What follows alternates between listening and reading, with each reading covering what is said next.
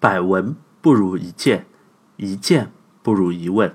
大家好，我是一轮，欢迎来到疑问句。上集啊，我们讲到了清代宫廷，虽然它一直都有收藏西方钟表的这个习惯，但是却从来没有人去真正的留意过，到底这些钟表是从哪里来的。所以以至于在鸦片战争爆发的时候，道光皇帝问诸位爱卿，Where is Britain？英国在哪里？全场尬住。其实不只是道光皇帝有这么个问题，我在刚刚开始学英语的时候也碰到过同样的问题。怎么说呢？就是英国这个单词在英语里面念作 Britain，那么照道理来说，英语就应该是 Britain 的一个形容词化 British。但是 British 这个单词的意思只有英国的或者是英国人。而并没有英语这个意思。我们从小上的英语课也叫做 English，所以这就怪了。为什么我们学的不是 British，而是 English 呢？所以今天的疑问句就是 Where is Britain？英国在哪里？这个问题啊，让我在小时候困惑了很久，一直到我买了第一本牛津双语字典。啊，就是那个金包装硬壳子，重的要死的啊，谁背谁知道。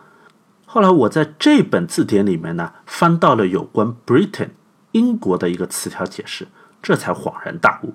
怎么说呢？我们都知道，英国的全称是大不列颠及北爱尔兰联合王国。那么王国就王国了，真由国王统治的国家不都是王国嘛，对吧？我们说普天之下莫非王土。率土之滨，莫非王臣。这说的不就是这么个意思吗？干嘛你还整个联合王国出来？但是你还别说，这个王国啊，它它还真的就是联合而来的。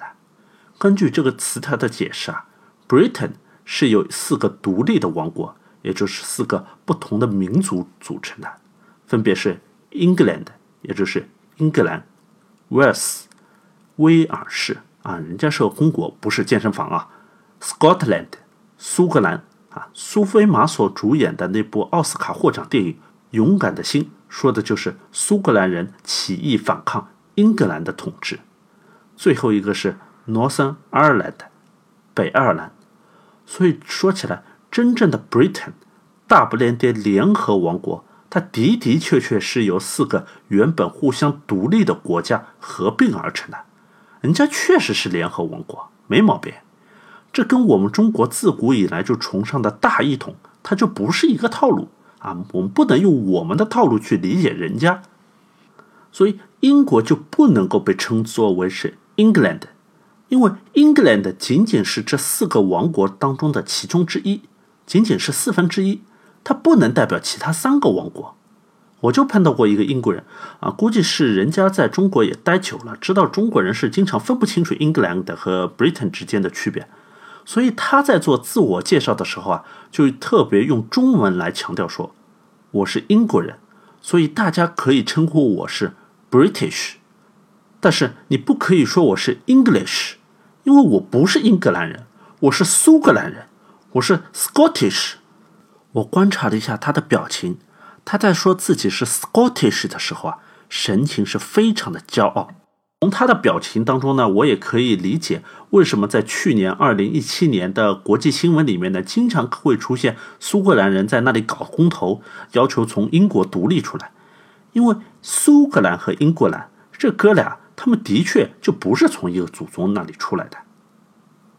那么问题又转回来了，既然英国是由四个国家组成的，那么为什么我们的英语课不叫做 British，而是 English 呢？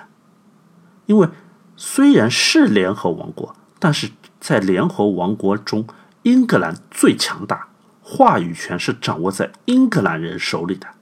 把四个独立的王国合并在一起，也是英格兰人推动的。所以英语就随着英格兰人的势力扩张，传到了其他三个国家里面，最后慢慢慢慢的就演变成了英国的官方语言。事实上，其他三个王国都是有自己本民族的语言的，只是现在不太说了而已。呃，要讲到具体的英语的推广的这个过程呢，那是持续了上千年啊！真的要详细说起来呢，那是要专门开一个专栏了，来详细说一下英国的历史。所以在这里一轮就不多做扩展了。有兴趣的同学呢，可以在下面留言，我们一起来探讨一下。那么说到这里啊，不知道同学们有没有发现，就是单单 English 和 British 这两个小学一年级的单词。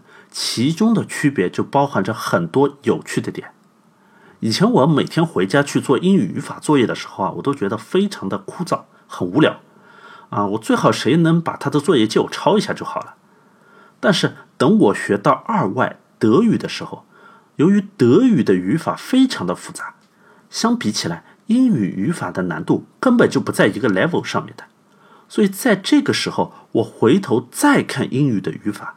我站在一个难的地方去看简单的地方，我就一下子看懂了很多英语语法背后所隐含的逻辑和它的一个趣味点。很多在学生时代我只是知其然而不知其所以然的语法知识，就都一下子豁然开朗了。在这之后，英语对我而言就像开启了一扇通往新世界的大门，在里面呢，我可以学到很多英国人他们的逻辑和思考的方式。而绝不仅仅是我们通常所说的外语只是一个交流用的工具而已。后来我到了日企工作啊，一个学德语的去了日企工作，也是段非常神奇的经历啊。具体有机会以后再说。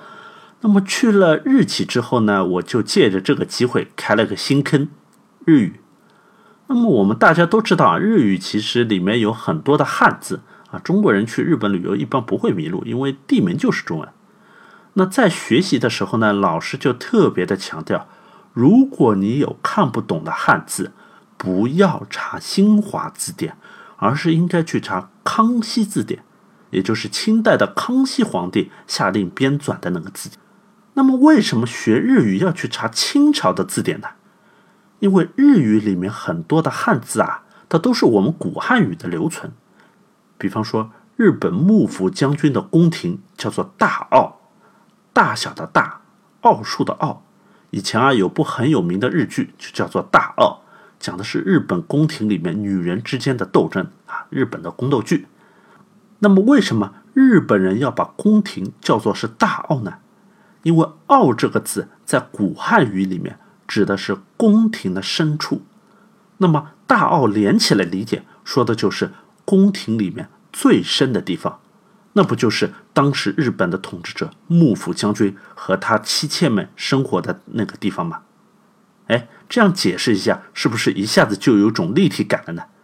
虽然我是在学习日语，但是最后却意外的亲身体会到了我们汉语言的一个博大精深。好了，今天的节目就到这里了。这二十几期的节目呢，虽然有时候呢，乍一听就觉得一轮就是在东南西北、古今中外到处扯。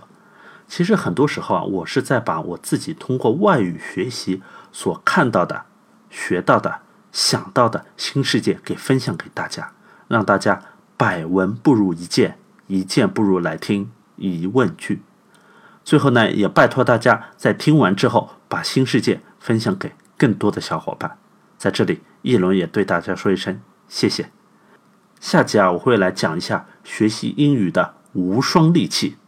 看美剧，以及美剧当中的王者，《权力的游戏》《冰与火之歌》的前世今生。では皆さん、guten Appetit。